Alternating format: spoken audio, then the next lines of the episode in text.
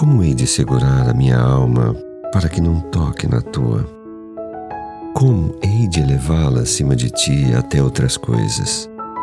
Ah, como gostaria de levá-la até um sítio perdido na escuridão, até um lugar estranho e silencioso que não se agita quando teu coração treme, pois o que nos toca a ti e a mim, isso nos une, como um arco de violino que de duas cordas solta uma só nota.